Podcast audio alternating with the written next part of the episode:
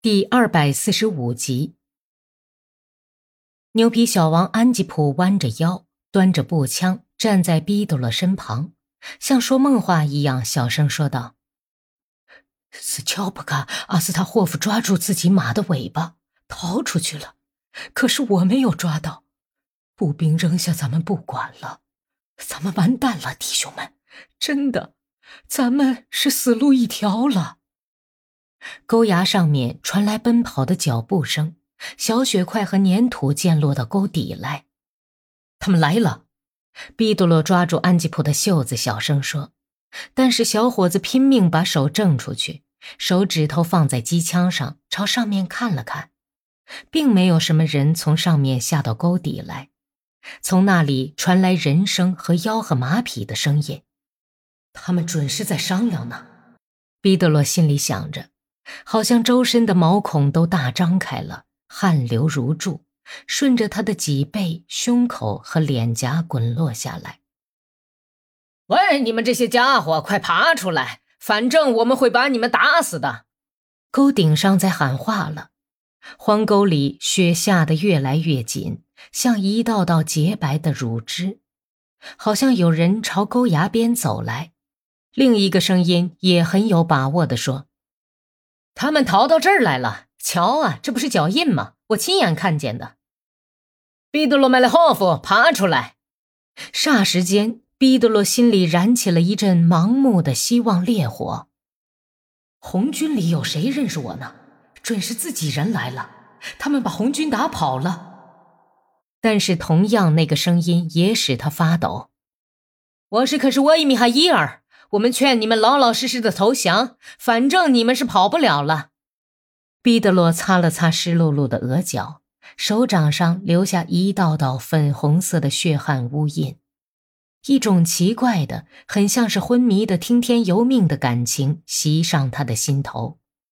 布多夫斯科夫的喊声听起来是那么粗野：“你们要是答应放我们，我们就出去；不然的话，我们就要抵抗还击。”那就请你们来吧，放你们。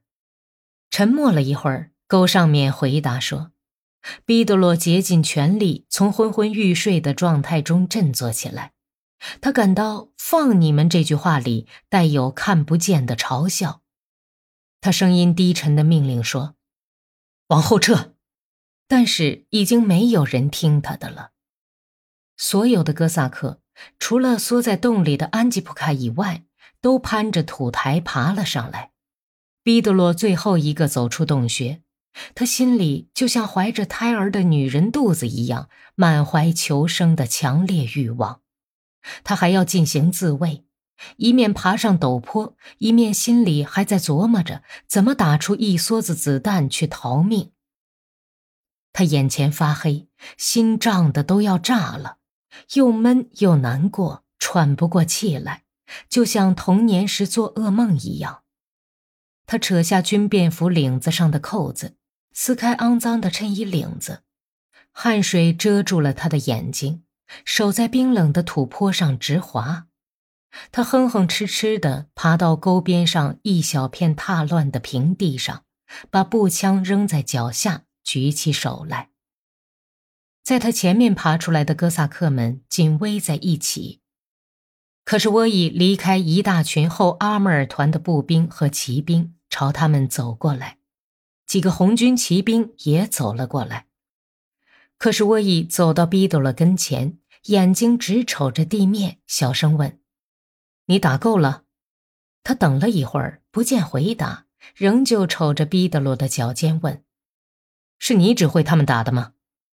毕多罗的嘴唇哆嗦起来，他精疲力尽的。困难地把手举到汗湿的额角去擦汗，米什卡弯曲的长睫毛颤抖起来，尽是伤寒病留下的黑斑的肿胀的上嘴唇翘了起来。米什卡全身颤抖得那么厉害，简直站不住了，要倒下去。但是他突然猛地抬起眼睛，直盯着毕德罗的眼睛，用非常陌生的目光看着他，快口说：“脱下衣服来。”毕德罗急忙脱下短皮袄，小心翼翼地叠好，放在雪地上，摘下皮帽子，解下皮带，脱掉保护色的衬衣，然后坐在皮袄的衣襟上，脱起靴子来，脸色变得一会儿比一会儿白。伊万·阿里克谢耶维奇下了马，从一旁走过来，瞅着彼得罗，咬紧牙关，生怕哭出来。内衣别脱了，米什卡低声说。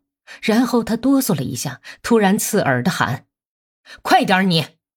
彼得罗忙乱起来，把从脚上脱下来的毛袜子团成团，塞到靴筒里，站了起来，把被雪一照变成橙黄色的光脚从皮袄的襟上移到雪地上。亲家，他轻轻地翕动着嘴唇，喊了伊万·阿列克谢耶维奇一声。伊万一声不响地看着毕德罗的光脚掌下融化的积雪。伊万亲家，你是我孩子的教父，亲家，不要处死我吧！毕德罗央告说。可是，一看到米什卡已经举起手枪，正对准他的胸膛，就大瞪着眼睛，像是准备要看什么耀眼的东西似的，还把脑袋缩到肩膀里去。就像做跳跃的准备动作似的。他没有听见枪声，就像被重重的推了一下，仰面倒了下去。他恍惚觉得，可是沃伊伸出的那只手抓住了他的心脏，一下子就把血全挤了出来。毕德罗做了一生中最后一次努力。艰难地撕开了内衣的领子，露出了左奶头下面的弹孔。鲜血先是缓缓地从弹孔里渗出来，然后一找到出路，黏腻的黑血柱就嘶嘶响着向上喷起来。